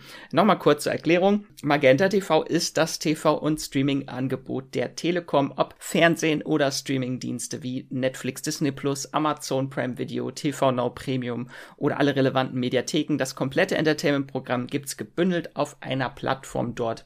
Und darüber hinaus bietet Magenta TV eine einzigartige kostenlose Auswahl an Serien, Film, Dokus und Shows auf Abruf an. Und das ist die Megathek, die wir eben erwähnt haben. Unter anderem sind da auch Channels dabei wie Sony One, Paramount, ARD Plus und ZDF Select, äh, zahlreiche bekannte Top-Titel von internationalen Filmstudios bis hin zu Originals und Exclusives wie The Handmaid's Tale, die es nur bei Magenta TV gibt. Magenta TV gibt's übrigens auch unabhängig vom Internetabschluss als Stick oder als App, flexibel monatlich kündbar und wie ihr zur Magenta TV Megathek kommt, erfahrt ihr in den Show Notes. So, weiter geht's mit einer neuen kleinen äh, Scream-Gestöber-Runde voller Horrorempfehlungen. Und zwar in einer Konstellation, die es schon in mehreren Stream-Gestöber-Folgen in dieser Form zu hören gab. Äh, zum ersten Mal tatsächlich in Folge 6 äh, zu Euphoria. Vor fast zwei Jahren jetzt. Äh, das war mein Moderationsdebüt damals. Also in bester Feierlaune begrüße ich äh, daher Matthias und Patrick. Huh. Hallo. Hallo Max. Matthias, zwei Jahre Streamgestöber. Erinnerst du dich noch an deine erste Folge? Ich erinnere mich tatsächlich noch sehr gut an diese Euphoria-Folge, die wir damals. Nein, deine allererste Folge war tatsächlich Pose. War das Pose? Oh Gott, das warst du und Andrea, gell? Oh ja. mein Gott. Ja, stimmt. Ja, das ist jetzt super peinlich, dass ich an Euphoria zuerst denken musste. Aber vielleicht liegt das auch einfach nur an deiner Anmoderation, dass da gerade ganz viele Erinnerungen in, in meinen Kopf geschossen sind. Aber stimmt, Poster, weiß ich noch, da habe ich davor wie ein Weltmeister alles schnell durchgebinscht, um irgendwie ansatzweise mit dem, mit euch mithalten zu können in diesem Podcast. Ja. Und Patrick, du bist sogar schon seit der allerersten Folge dabei. Ich bin tatsächlich auch nicht mehr sicher, was es genau war. Ich erinnere mich auf jeden Fall, dass entweder die El Camino Breaking Bad Folge oder Fleabag mein, mein erster Auftritt war. war das nicht beides in einer Folge? War das beides eine Folge? Ich, ich, bin mir nämlich nicht mehr sicher, aber ich, äh, ja, da kann ich mich noch erinnern, auf jeden Fall an die Anfänge. Und bist du froh, dieses Jahr für den Horror-Podcast nicht äh, Welcome to the Blumhouse gucken zu müssen? Oder, oder hast du es doch geguckt? Nee, ich habe es noch nicht geguckt tatsächlich. Als es jetzt noch keine Podcast-Aufgabe äh, war, Hausaufgabe, äh, bin ich noch nicht äh, dazu gekommen, da mal reinzuschauen. Ich habe auch noch gar nicht mitbekommen, wie die Filme, die neuen, da bisher so angekommen sind, was die Meinung zu denen ist. Aber Nee. Ich glaube, das war das größte Opfer, was wir je für den Podcast gebracht haben. äh, genau, bevor wir gleich mit euren Tipps loslegen, wollte ich nur noch ganz kurz eine Sache richtigstellen. Das habt ihr gar nicht mitbekommen. Äh, meine Erinnerung hat mir einen Streich gespielt. Ich habe vorhin mit äh, Lisa und Hendrik über lustige Scary Movie Szenen gesprochen äh, und da die äh, Grudge Parodie habe ich, äh, die ich erwähnt habe, die ist natürlich nicht aus Scary Movie 3, sondern Scary Movie 4 und ich habe nämlich nochmal nachgeguckt. Es war auch keine Polizeistation, äh, warum auch immer ich darauf gekommen bin. Äh, es war das äh, City Home Health Service äh, äh, Bürogebäude und es ging um die Mitarbeiterin Yoko, die keinen Unterkiefer hat, falls ihr euch noch an sie erinnert. Ja, das, das ist ganz weit weg in Erinnerung. Ich erinnere mich, glaube ich, meistens bei Scary Movie nur an den dritten Teil. Das ist so der prägendste gewesen. Das ist auch der, mit dem ich die besten Gags irgendwie verbinde. Aber hm, alles sehr weit weg. Aber dann kommen wir zu euch. Äh, ich habe gesehen, wir haben heute jetzt noch eine kleine Klassikerrunde, weil ihr zwei sehr große Horrorklassiker mitgebracht habt. Äh, Matthias, willst du vielleicht anfangen? Welchen, welches Horrorschmankerl hast du mitgebracht als Empfehlung für den Halloween-Filmabend? Ja, hier ein, ein schönes Schmankerl. das schaue ich mir mal an, wenn ich einen gemütlichen Film suche. Nein, ich habe ähm, Alien aus dem Jahr 1979 gewählt von Ridley Scott. Das ist jetzt bestimmt nicht der größte Geheimtipp, weil eben, wie du schon gesagt hast, äh, längst aufgenommen in die großen Klassiker der Filmgeschichte. Aber ich finde, das ist ein Film, der ganz gut zu so einem schaurigen Horrorfilmabend passt, weil der eine ganz tolle Atmosphäre hat. Also die Handlung ist eigentlich fast ausschließlich auf einem riesigen Raumschiff angesiedelt, was durch die unendlichen Weiten des Universums langsam schwebt. Also das, wenn, wenn ihr bei, bei Star Wars da am Anfang euch erinnert, wie der Sternzerstörer hineingeht in die Dunkelheit, dieses Gefühl hat, hat Alien fast noch äh, mal 100. Also wirklich so, so diese Einsamkeit im Weltraum, völlig abgeschottet vom Rest jeglichen Lebens. Und dann gibt's natürlich einen kurzen Abstecher, der auf einen fremden Planeten führt, wo dann auch äh, das titelgebende Alien ins Spiel kommt und ab dem Punkt ist der Film ein ja, Science-Fiction-Horror, ein Survival-Trip. Die Crew muss gucken, dass sie da irgendwo äh, vor den bösen Viechern äh, davon kommt, dass sie den ganzen Ausflug überlebt und äh, ganz stark ist der Film natürlich auch, weil Sigourney Weaver die Hauptrolle spielt und da eigentlich eine der ikonischsten Kinohelden, Actionhelden überhaupt geschaffen hat als Ellen Ripley und ja, ich weiß gar nicht, was soll ich denn jetzt alles noch hier zu diesem Film erzählen. Ich bin hier jetzt einfach reingestolpert und lass das mal so dastehen. Vielleicht, äh, warum glaubst du, dass der Film äh, super jetzt so für so eine Halloween-Party oder Film, für so einen Filmabend passt? Ich, also wirklich, ich würde da nochmal die Atmosphäre aufgreifen. Jedes Mal, wenn ich diesen Film schaue, da, da merke ich richtig, wie, wie die Kühle des Weltraums rüberschwappt. Und, und das schaffen ganz wenige Filme, dass ich wirklich das Gefühl habe, ich sitze da drinne und habe selbst die, die, und erlebe da die, die gleiche Angst wie die Figuren im Endeffekt auch. Und, und das sind eigentlich meine liebsten Horrorfilme, wo ich, wo ich wirklich so, so, so dieses Unmittelbare habe und gar keine, keine Fluchtmöglichkeit. Und, und dann sitze ich da einsam und, und am liebsten schaue ich mir Horrorfilme auch irgendwie alleine an, weil dann, dann fühle ich mich noch elendlicher als äh, sonst. Nee, es ist irgendwie dieses, dieses Verlorensein. Also Alien ist ja auch irgendwie ein Film über die Einsamkeit und die Crew wird immer weniger und, und du musst dagegen diese fürchterliche Bestie kämpfen und dann stelle ich mir diesen, diesen Halloween-Abend vor, wo du mitten in der Nacht um 23 Uhr, keine Ahnung, noch entscheidest, jetzt ist der Punkt gekommen, wo ich nach, weiß nicht, witzigen Filmen wie Tucker and Dale vs. Evil und Shaun of the Dead,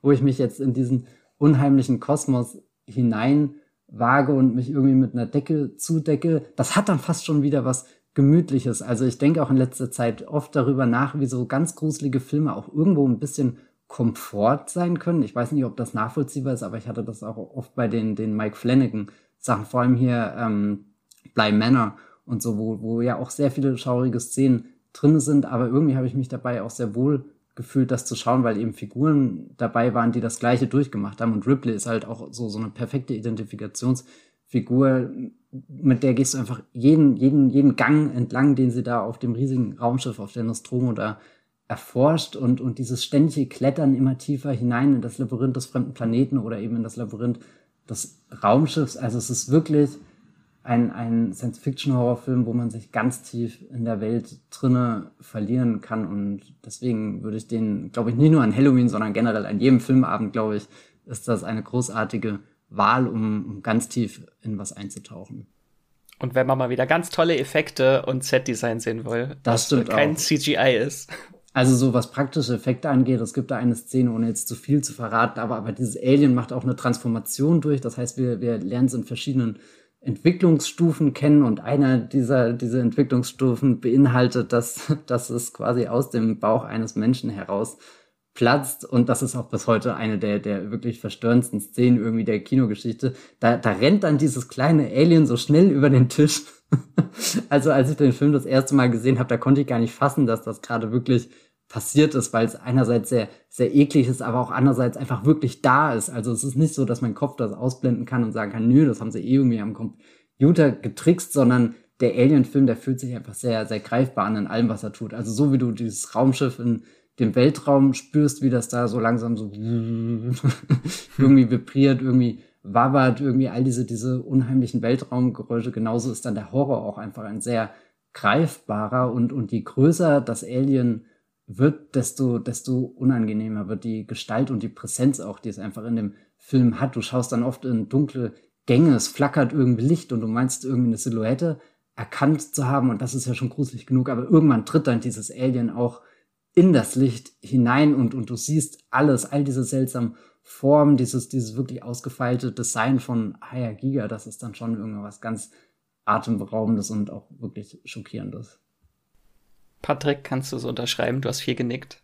Ja, auf jeden Fall. Also Alien finde ich auch ist einer der großen Horrorfilme oder so Horror-Science-Fiction-Hybridfilme, die ich auch liebe über alles. Ist jetzt schon ein bisschen her, dass ich den ersten das letzte Mal gesehen habe, aber ich muss bei Alien auch immer sofort an, an diese Gänge denken, an die Dunkelheit, das Klaustrophobische, was da auf dieser Nostromo oft in einem Raumschiff erzeugt wird. Also das ist ein wahnsinnig atmosphärischer Film, der eine unglaubliche Spannung auch erzeugt, gerade weil man das Alien lange Zeit gar nicht so in voller Pacht sieht. Also gerade wenn es immer zuschlägt und, und die ersten Opfer fordert, passiert das sehr viel auch so im Dunkeln und man erkennt nur Schemen und, und Ausschnitte und ja, der Film spielt eben sehr viel auch mit dieser Angst vor dem Ungewissen, gerade auch mit der Angst vor dem Fremden, so dieses außerirdische Wesen, das jetzt auf engstem Raum mit einem ist. Man kann nicht flüchten oder so, es gibt keine Ausweichmöglichkeit, man muss sich dem Ganzen irgendwann stellen, wenn man überleben will. Man kann da nicht dauerhaft irgendwo in Sicherheit flüchten und das ist so dieses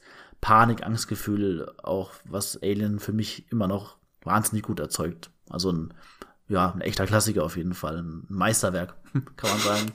Ein Spannungsmeisterwerk, könnte man sagen. Definitiv.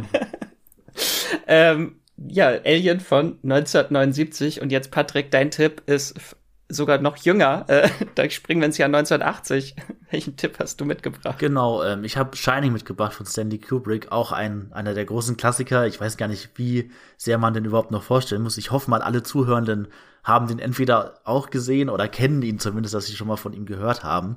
Ähm, es ist die Verfilmung eines Stephen King-Romans ähm, und handelt, um es noch mal kurz zu erklären, ähm, von Jack Torrance, der von Jack Nicholson gespielt wird. Und der begibt sich mit seiner Familie, also mit seiner Frau Wendy und mit seinem Sohn Danny in das Overlook Hotel. Und ähm, sie gehen da im Winter hin und er wird da als Hausmeister eingestellt. Und der Vorteil ist, dass das ähm, Hotel im Winter total menschenleer und verlassen ist. Also er seine Hausmeistertätigkeit da beschränkt sich auf sehr entspannte, ruhige Aufgaben, weil da im Prinzip außer den dreien so gut wie niemand ist. Und ähm, ähm Jack will das vor allem nutzen, äh, diesen, diese Winter-Hausmeisterschicht, um ähm, seinen Roman äh, zu schreiben. Er ist ähm, Schriftsteller und da erkennt man auch schon so ein bisschen die Parallelen zu Stephen King selbst. Er hat da den Roman auf jeden Fall auch mit autobiografischen Zügen angelegt gerade dieser Schriftsteller, der dann so langsam in eine Krise gerät, das ist ähm, mit Sicherheit sehr autobiografisch zu King selbst. Ähm, es gibt im Roman mehr als im Film auch sehr starke Bezüge zu ähm, Stephen Kings ähm, Alkoholismus, an dem er ja jahrelang auch schwer gelitten hat und der dann ja auch einen sehr verheerenden Unfall ausgelöst hat, der im King sehr die Augen geöffnet hat, der dann auch ähm, trocken geworden ist, bis heute jetzt auch ähm, und diese Alkohol, dieser Alkoholismus spielt im Film aber tatsächlich gar nicht so eine große Rolle. Das kann auch sicherlich dann damit zusammenhängt, dass Stephen King selbst die Kubrick-Verfilmung gar nicht mag. er ist kein Fan dieses Films. Er hat sich auf jeden Fall deutlich negativ geäußert und meint, dass der Film diese, diese Aspekte oder diese Charakterisierung von Jack Torrance so ein bisschen vernachlässigt. Im Roman ist es dann auf jeden Fall noch so, dass Jack da schon als gewalttätig äh, beschrieben wird, so diese häusliche Gewalt, die dann im Film erst ganz schleichend passiert und so diesen Wahnsinn zutage fördert, die ist im Roman deutlich ausgeprägter und auch generell die Bezüge zum Alkoholismus in dem Film subtiler als im Roman, aber dafür ist der Film halt ein Stanley Kubrick-Film durch und durch, also Stanley Kubrick, der so Filme noch gemacht hat wie 2001, Odyssee im Weltraum, der ein unglaublicher Perfektionist ist, ein, ein wahnsinnig bildgewaltiger Regisseur, der auch generell für viele, für mich auch als einer der besten Regisseure überhaupt gilt. Und er hat eben auch mit, mit Shining ich glaube, seinen einzigen Horrorfilm gedreht und das ist eben wirklich mehr ein Stanley Kubrick-Film als ein gewöhnlicher Horrorfilm. Also er ist wahnsinnig präzise und perfekt durchkomponiert. Er hat unglaubliche Bilder. Dieses Set, an dem der spielt, da wurde ein riesiges Studio damals in, in England für aufgebaut, dieses Overlook Hotel. Ähm, ja, es ist ein Film, der unglaublich viel ikonische Bilder auch hat, an die man direkt denken muss, wenn man an Shining denkt. Ähm, dieses, der Aufzug, der so in Zeitlupe sich die Türen öffnet und dann diese riesige Welle aus Blut hinausschwappt. Diese zwei Zwillingsschwestern, diese kleinen Kinder, die im, im Hotelflur stehen, zusammen mit diesen ähm, hellen Kleidern, die sie da anhaben. Ähm, Jack Nicholsons Gesicht, das so durch die aufgebrochene Tür durchbricht und diesen komplett wahnsinnigen Blick hat. Das sind alles so Bilder, die aus Shining die Zeit überdauert haben, selbst zu Klassikern geworden sind. Und ja, der Film ist so, ein, so eine Mischung eben aus diesen unglaublichen starken, also diesen wahnsinnigen Horrorbildern und gleichzeitig diesem Wahnsinn, in, in denen auch Jack Torrance dann selbst so langsam abdriftet. Davon lebt der Film einfach. Er hat auch eine extrem starke Performance von Shelley Duval, die selber, also die hat eines der, finde ich, markantesten Verzweiflungsgesichter überhaupt in allen Horrorfilmen, was auch damit zu tun hat, dass Shelley Duval selbst ähm, extrem viel mit Kubrick damals gestritten hat. Man muss auch dazu sagen, der Film wurde, was oft bei Kubrick war, extrem lange gedreht. Also die Dreharbeiten haben ungefähr ein Jahr gedauert, was mehr als doppelt so viel ist, wie für einen normalen Film eigentlich gedreht wird. Und Kubrick ist so ein Perfektionist, der auch Einstellungen und Takes immer wieder wiederholen lässt, bis er sie perfekt hält. Also der Film steht auch im Guinness-Buch der Rekorde für diese Szene, in der Jack Torrance mit der Axt die Tür einbricht und dann sein Gesicht so durchstreckt und sagt, im Original sagt er, hier ist Johnny. Ich glaube, im Deutschen ist es hier ist Jackie oder so. Ich kenne den Film hauptsächlich äh, im englischen Original. Und diese Szene wurde, ich glaube, 127 Mal gedreht. Also keine andere Szene der Filmgeschichte wurde so häufig gedreht und dieser Wahnsinn, der sich dann Wie immer viele mehr Türen hatten sie denn dafür extra machen müssen? ähm, sie haben auch, glaube ich, erst überlegt, ob sie eine künstliche Tür machen, aber ähm, Jack Nicholson hatte, hatte wohl auch irgendwie als Feuerwehrmann Erfahrung mit so Axt und Türen einschlagen. Deswegen haben sie dann die Tür doch normal machen können, weil er da mit einer Wucht äh, die Tür wohl durchgeschlagen hat, dass sie da gar nicht irgendwie eine leichtere Tür oder so eine, so eine Fake-Tür machen mussten. Und ja, dieser, dieser Wahnsinn, der sich da in Shelley Duvals Gesicht abzeichnet, der war wohl irgendwann auch nicht mehr wirklich gespielt. Also sie war wirklich durch Kubricks äh, Perfektionismus und, und diese intensive Art des ewig langen Drehs, war sie selber mit den Nerven am Ende. Sie hat dann auch, soweit ich weiß, nach dem Film kaum noch als Schauspielerin was gespielt. Also dieser Film hat sie wirklich auch in den, in den frühzeitigen Schauspielruhestand tatsächlich auch gedrängt. Und ähm, genau, es ist auch nebenbei noch, kann man auch kurz erwähnen, eine übernatürliche Geschichte. Also es geht neben dieser äh, Charakterzeichnung von Jack, geht es auch um seinen kleinen Sohn ähm, Danny Torrance, der dann merkt, dass er außergewöhnliche Fähigkeiten hat. Das ist eben das titelgebende Shining. Das hat so ein, bisschen was mit telepathischen Kräften zu tun. Also Leute, die diese Shining-Gabe haben, die können eben über Telepathie miteinander kommunizieren. Und das wird dann später im Film natürlich auch noch sehr wichtig, aber da will ich jetzt gar nicht viel mehr verraten für alle, die den Film wirklich noch nicht gesehen haben. Aber ja, das ist Shining, so kurz nochmal erklärt. Ähm, für mich oder für viele auch einer der besten Horrorfilme aller Zeiten. Für mich ist es auch neben Scream und Texas Chainsaw Massacre mein Lieblingshorrorfilm tatsächlich. Und ja, ich, ich denke mal, ihr habt den auch beide gesehen. Ich weiß nicht, wollt ihr da noch irgendwie was zu sagen, was so besondere, besondere Bilder oder Sachen sind, die an dem Film für euch so, die für euch Shining ausmachen? Ich glaube, mit der Tür, äh, diesen Aufzugtüren und dieser, dieser Blutwelle hast du wirklich das, das unglaublichste Bild dieses Films schon genannt. Also das ist das allererste, woran ich denke, wenn ich an Shining denke. Und das ist auch ein Bild, was für mich komplett ohne den Film einfach existieren kann, weil da so eine unfassbare Bewegung und Farben und so stattfinden. Also das ist pures Kino. Das, das könnte ich mir, glaube ich, in Dauerschleife zwei Stunden am Stück irgendwie anschauen und käme nicht aus dem Staunen heraus vor, vor Ehrfurcht, vor Angst, aber auch irgendwo vor Faszination, dass es da diesen, diesen surrealen Moment so, so haargenau ausgestellt irgendwie gibt und dann eben auch diese Perfektion, die du angesprochen hast. Also das macht für mich tatsächlich einen großen Horror in The Shining aus, dass dieser Film unglaublich streng wirkt. Also selbst wenn die, die Kamera, glaube ich, wenn du eine andere Musik oder so drunter legen würdest, würdest du denken, sie gleitet da fast schon schwerelos durch die Gänge des Hotels, auch immer mit dem kleinen Jungen und dem Dreirad, das ist ja fast schon aufregend, dieses Labyrinth auch zu entdecken, aber so wie der Film bei Kubrick inszeniert ist, da, da wirkt das alles auch auf einmal sehr, sehr einengend, sehr, sehr beklemmend, äh, drückend. Also da, das ist ein, ein, Film, wo ich mir ab der ersten Minute eigentlich wünsche, dass ich schon wieder raus Aber äh, das soll jetzt nicht heißen, dass es sich nicht lohnt. Im Gegenteil, also es ist wirklich ein ganz, ganz großer Horrorfilm, Kubrick-Film. Ja, ich glaube, ich mag ihn mehr als Horrorfilm als als Kubrick-Film. Bei Kubrick, glaube ich, habe ich andere Favoriten. Mhm. Ja, er hat da, finde ich, auch ein bisschen Ähnlichkeit mit Alien tatsächlich, nachdem wir ja über den geredet haben. Wenn du jetzt so beschreibst, so diese Kammerfahrten durch das leere Overlook-Hotel, die am Anfang ja auch viel Atmosphäre erzeugen, das ist ja bei Alien auch ähnlich. Da kundschaftet die Kamera ja auch erstmal lange Zeit ausgiebig so dieses Raumschiff aus und diese Gänge und äh, da kann man schon von, von der Ähnlichkeit auf jeden Fall sprechen, die beide Filme so ein bisschen ausmacht, so dieses atmosphärische, sich Zeit nehmen, erstmal die ganzen Räume, die es da gibt, zu, zu erkunden und schon so diese Anspannung zu erzeugen. Bei Alien passiert es, glaube ich, ein bisschen früher noch, dass man schon in so eine Panik verfällt. Bei Shining passiert es langsamer. Da gibt es auch immer mal wieder so erste Bilder, die dann so sehr horrormäßig und gruselig so in diese verschneite Winteratmosphäre einbrechen. Aber das macht für mich Shining eben auch stark aus. Gerade wenn wir jetzt drüber reden, ist das ein geeigneter Halloween-Film. Das ist natürlich jetzt nicht so ein Partykracher, den man so mit mehreren Leuten auch zusammen gucken so viel kann. Fun. Ja, Shining und Alien, das sind ja beides wirklich eher so die großen Klassiker. Jetzt nicht so diese Halloween-Party-Unten-Filme oder so, aber gerade wenn man jetzt so auf die Jahreszeit eingeht, wenn es jetzt Herbst, Winter wird, da passt Shining auch sehr gut dazu, wenn es jetzt draußen auch wieder windiger und kälter wird. Äh, Shining hat auch stark so diese verschneite Atmosphäre, so es ist niemand im Hotel, die Familie ist da auch so isoliert von der Außenwelt, kriegt da nicht so viel mit, was da überhaupt passiert und gerade so dieses verschneite, kalte Gefühl, das kommt auch in den Monaten, die jetzt anbrechen, sehr gut drüber. Also jetzt kein, also es ist ein Film, der im im Herbst, Winter dann nochmal besser wirkt, als wenn man ihn jetzt im Sommer oder so guckt. da passt er schon gut zur Jahreszeit generell und auch so zu diesem, ja, zu dieser Halloween-Zeit, die jetzt auch anbricht. Und kann man auch super im Double Feature gucken, äh, weil, um den Bogen nochmal zu schlagen, Matthias, du hattest vorhin Mike Flanagan schon erwähnt, der hat das äh, Sequel inszeniert, was vor ein paar Jahren Stimmt. rauskam. Dr. Das kann man super noch hinten dran gucken. Mhm, Dr. Sleep, ja. Dr. Sleeps Erwachen im Deutschen. Ah ja, Stephen Kings äh. Dr. Sleeps Erwachen. Teil 1 oder so.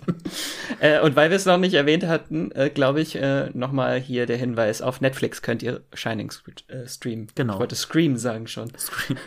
Scream. Ähm, genau, ich schummel einfach noch einen Horror-Tipp mit rein, ähm, weil äh, mehr ist immer besser. Ich hatte vorhin schon äh, Scary Movie empfohlen äh, und weil wir jetzt so viele nostalgische Tipps hatten, im ganzen Podcast äh, wollte ich noch was Aktuelles und brandneues mitbringen, was es nämlich ab 27.10., also ab heute, gibt. Ähm, und zwar ist das The Night House, beziehungsweise der bescheuerte deutsche Titel The House at Night. Den könnt ihr streamen bei äh, Sky Ticket und Disney Plus jetzt. Äh, das ist der neue Film von David Bruckner. Der hat vor ein paar Jahren schon diesen Netflix-Thriller inszeniert. The Ritual hieß der. Äh, und nächstes Jahr macht er für Hulu ein Hellraiser Reboot, äh, das auch sehr, sehr interessant klingt. Von daher kann man sich schon mal darauf vorbereiten, indem man jetzt äh, The Night House äh, guckt. Ich weigere mich, The House at Night zu sagen jetzt einfach. Ähm, vielleicht einmal kurz, worum es geht. Es geht, die Hauptfigur ist eine Lehrerin, sie heißt Beth und sie wird gespielt von Rebecca Hall und die trauert um ihren Ehemann Owen, der sich kürzlich selbst das Leben genommen hat. Und sie ist in so einer komplett verzweifelten Situation und kann sich überhaupt nicht erklären, ähm, warum er sich das Leben genommen hat. Die waren viele, viele Jahre, ich glaube 14 waren es, habe ich mir jetzt leider nicht gemerkt, 14 Jahre verheiratet. Ähm, und es war eigentlich alles so Bilderbuch-Ehe, aber sie kann sich einfach nicht erklären, warum er sich ausgerechnet jetzt das Leben genommen hat. Und dann hat er noch eine sehr, sehr weirde, seltsame Notiz hinterlassen Genau, und jetzt finden wir sie ganz allein in ihrem Haus am See wieder, wo sie sich dann, wo die ganzen äh, Sachen und Unterlagen ihres Mannes durchgeht und versucht irgendwie sich äh, eine Erklärung dafür zu finden, warum er sich das Leben genommen hat. Und dann beginnt es plötzlich nachts äh, gewaltig zu poltern im Haus viele übernatürliche Phänomene und vielleicht ist es möglicherweise der Geist des Verstorbenen. Und sie versucht jetzt immer wieder so eine Erklärung sich zu finden. Ist ihr Mann vielleicht doch noch da? Will er ihr irgendwas sagen? Und dann findet sie auch noch auf seinem Smartphone plötzlich das Bild einer fremden Frau, äh, Frau, die exakt so aussieht wie er. Und dann verspinnt sie sich immer mehr in Theorien, was wirklich passiert ist. Und also sie verliert sich in diesem Drang, die Wahrheit zu erfahren und stößt auf immer seltsame, äh, seltsamere Hinweise. Dann findet sie zum Beispiel Baupläne ihres Hauses nur komplett spiegelverkehrt wird. Und also, das eskaliert dann später in immer weirderen Wendungen. Es wird ein albtraumhafter Trip, äh, mehr will ich nicht verraten. es ist sehr interessant, der Film. Ähm, er ist jetzt vielleicht nicht mega gruselig, ähm, aber mich hat der Film wirklich vollkommen unerwartet in seinen Bann gezogen. Also ich habe unentwegt mitgerätselt, analysiert, Theorien aufgestellt. Das ist so eine besondere Gattung, glaube ich, von Film oder auch Horrorfilm, die ich sehr mag, wo man sehr viel analysieren kann. Und der Film ist wirklich richtig toll und schaurig inszeniert weil so das Thema des Films ist so, dass so Dinge sehen, die nicht da sind, dass man Dinge sehen will, die nicht da sind. Ähm, und da spielt der Film sehr viel mit Silhouetten von Gesichtern und Personen, die irgendwo im Hintergrund zu erkennen sind, so im Dekor des Hauses, wenn die Kamera gerade den richtigen Blickwinkel trifft, siehst du so schemenhaft eine Person irgendwo im Hintergrund stehen, irgendwie an so einem Balken. Äh, das ist sehr, sehr cool. Der Film spielt sehr viel mit der Wahrnehmung. Den kann ich auf jeden Fall allen empfehlen. Es gibt äh, viele Ansätze, um den Film lesen zu können. Äh, ich habe meine eigenen Theorien, die will ich aber hier nicht äh, äh, verraten. Und der passt auch super zur Halloween-Filmparty, weil zum einen natürlich Haunted House, sich gemeinsam gruseln geht, glaube ich, immer. Und weil man mit Freunden da einfach danach viel diskutieren und spekulieren kann, was zum Teufel da überhaupt passiert ist. Abschluss. Das wäre mein Tipp. Habt ihr davon schon was gehört von dem Film? Jetzt auch ja. durch die Titelveränderung. Aber ansonsten äh, hast du den jetzt zum ersten Mal sehr interessant vorgestellt. Also ich hatte den jetzt gar nicht wirklich auf dem Schirm, dass das ein Must-See ist.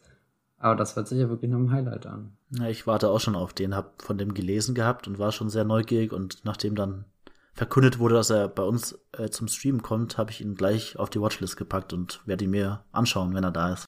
Dann hoffe ich, dass ihr das alle tut äh, und freue mich dann auf eure Meinung und Theorien. äh, ja, das war's dann auch schon mit unseren ganzen Horror-Tipps äh, für euch.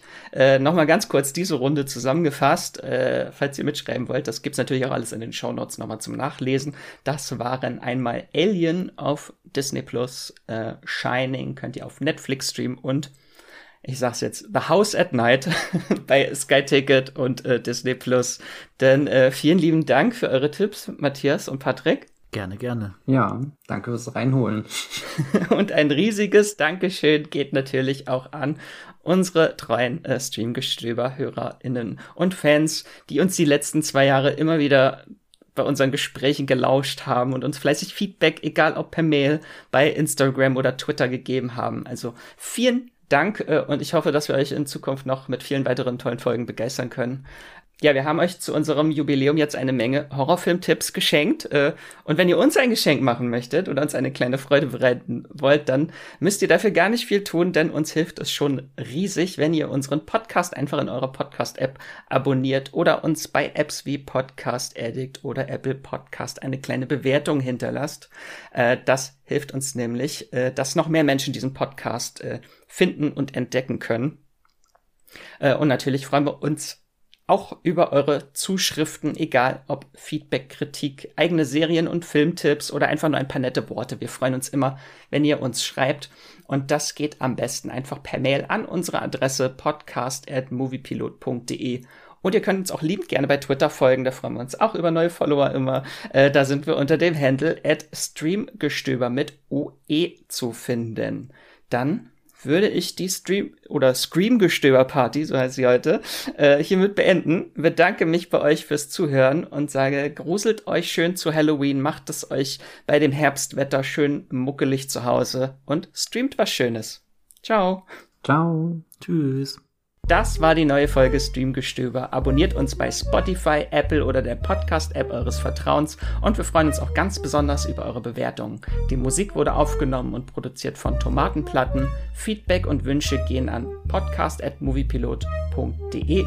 Wie ihr mit eurer Sprachnachricht im Podcast landet, erfahrt ihr in den Show Notes und unter www.moviepilot.de slash podcast.